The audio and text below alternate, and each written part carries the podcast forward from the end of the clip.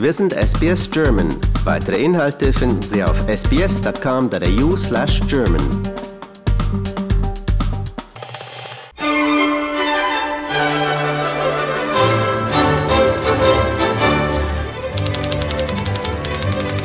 Hallo, mein Name ist Maren Dammer und ich bin Autorin für deutsche Bücher, Kinderbücher, Jugendromane und Romane für Erwachsene. Hallo Maren, schön, dass du dir Zeit genommen hast heute. Das ist ja nicht dein erster Roman. Wir haben uns ja schon öfter gesprochen und nun hast du zwei neue Bücher am Start, richtig? Es sind eigentlich sogar vier dieses Jahr, Oh. die rauskommen. Das liegt daran, dass durch Corona sich einiges verzögert hat letztes Jahr und deswegen kommen dieses Jahr, also es sind schon zwei rausgekommen, nämlich mein Australien-Roman, mein aktueller, dann ein Kinderbuch äh, namens Ich bin Flocke und dann kommt dieses Jahr noch der Seehundsommer raus. Das ist ein, ja, eine Art Strandkorb-Roman bei Basta Lübbe. Und als letzter kommt dann eine Kurzgeschichte raus in einem Urlaubslesebuch von DTV. Und das ist eine ganz witzige Sache, weil da bin ich reingerutscht, aber es ist ja schön, noch eine weitere Veröffentlichung auf der Liste zu haben. Und als letzte, tatsächlich als fünfte Sache ist, es kommt ein wissenschaftlicher Artikel von mir raus über meine Doktorarbeit. Und da ging es ums Thema Outsourcing, also ein ganz komplett anderer Bereich. Und da haben wir uns jetzt hingesetzt, noch einen Artikel drüber geschrieben. Aber es ist halt eine weitere Veröffentlichung auf meiner Liste. Wieder ein ganz anderes Thema, aber das ist auch, glaube ich, meine Stärke, dass ich halt in vielen verschiedenen Bereichen ganz gut mich zurechtfinden kann. Ja, wie schaffst du das, so viele verschiedene Genres zu bedienen? Ja, das ist halt eine große Stärke und gleichzeitig auch eine große Schwäche, weil ich bin einfach sehr vielseitig interessiert. Ich habe wirklich ja viele Interessen und ähm, über die schreibe ich auch gerne. Ich denke mich auch gerne in neue Bereiche rein. Und gleichzeitig ist es auch eine Schwäche, weil ich kann mich nicht so gut auf eine Sache konzentrieren und da jetzt ein totaler Spezialist in einem Gebiet werden, weil das finde ich einfach auf Dauer ja nicht, nicht ähm, inspirierend genug. Da, das ist dann irgendwie zu mir zu langweilig. Dann probiere ich lieber was Neues aus und bis jetzt hat das auch alles ganz gut geklappt. Also egal, was ich da angefangen habe, das lief eigentlich immer ganz gut. Ja.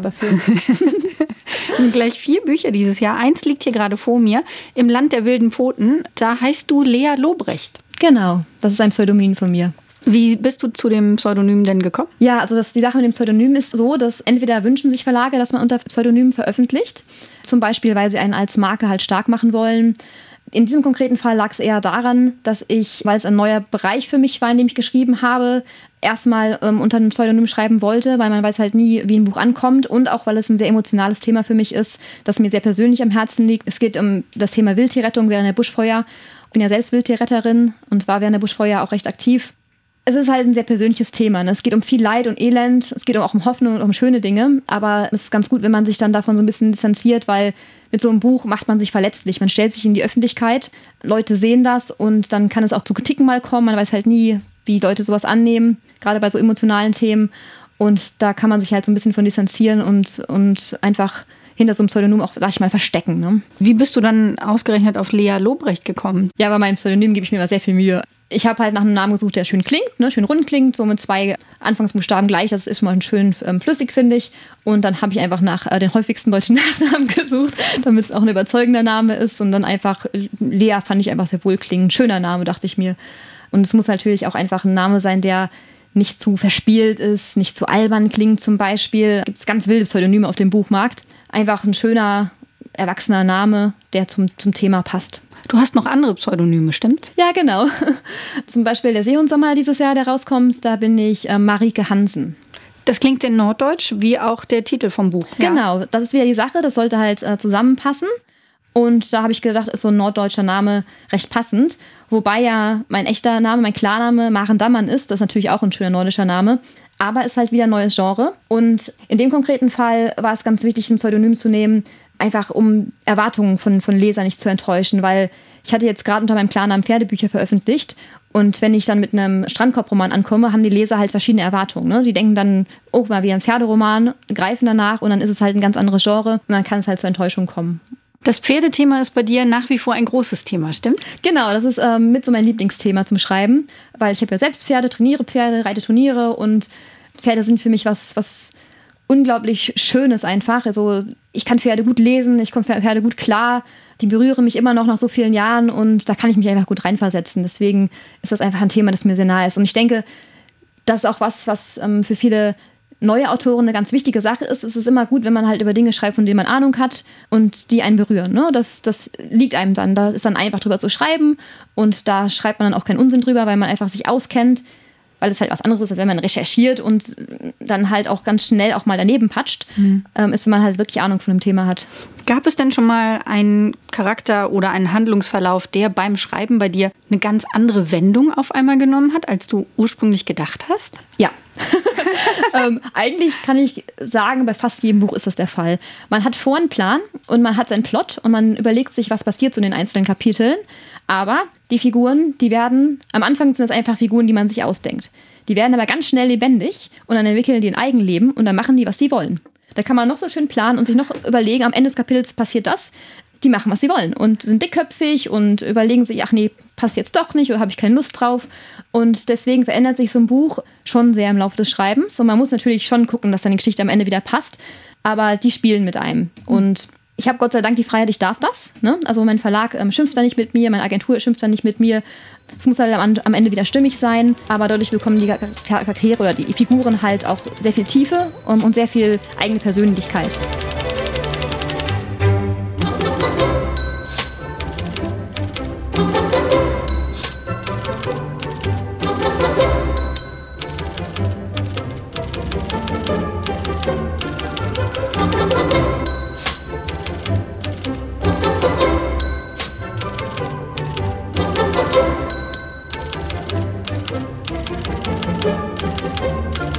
Weil es gerade so vor mir liegt, dieses Buch im Land der wilden Pfoten, da würde ich gerne noch mal ein bisschen mehr drauf eingehen. Da geht es um die Buschfeuer hier mhm. in Australien und das ist ein, ein kleiner Koala drauf. Wir alle haben ja wahrscheinlich noch den kleinen geretteten Koala, den jemand im T-Shirt vom Baum aus den Flammen geholt hat, der es leider mhm. nicht geschafft hat, ja. vor Augen. Mit diesem Beispiel fängt auch dieses Buch an.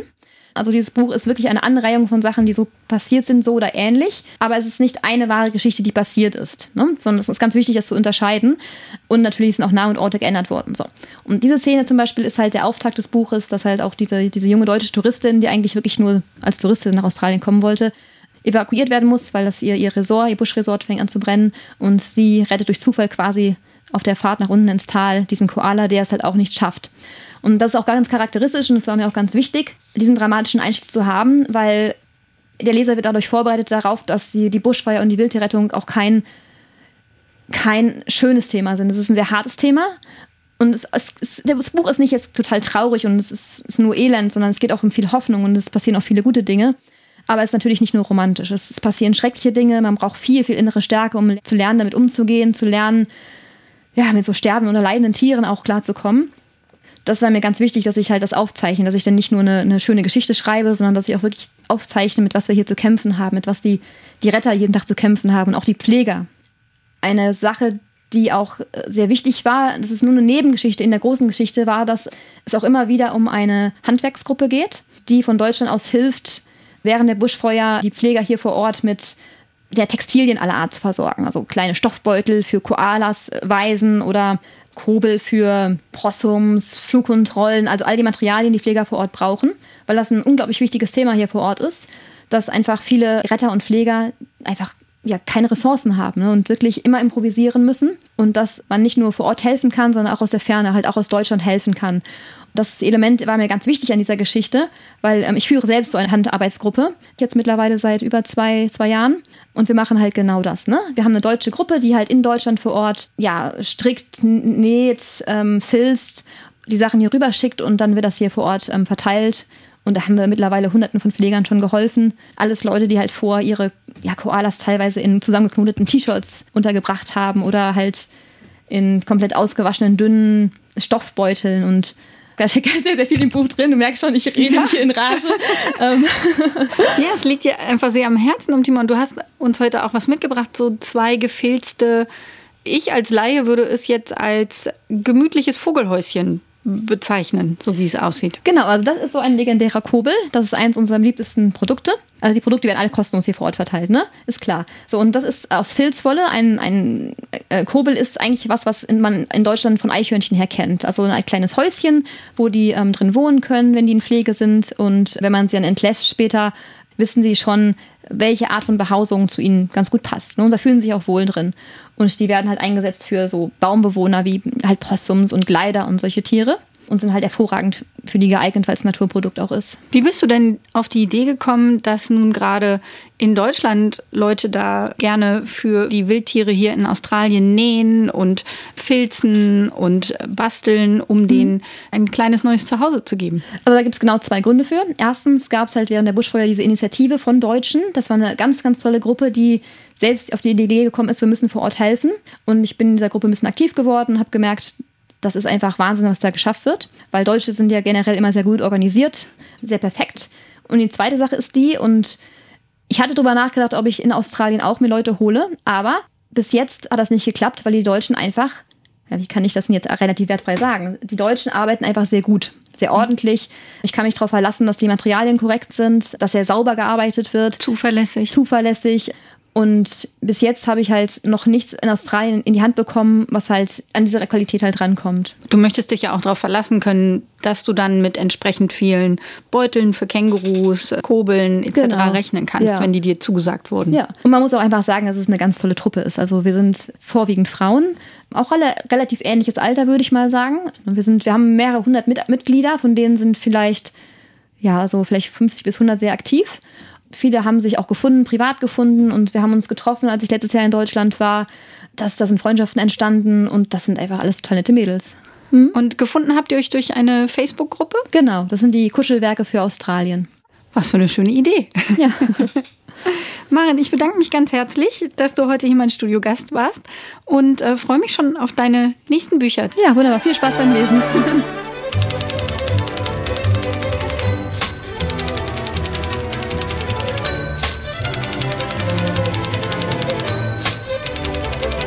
Katharina Lösche für Radio SBS German.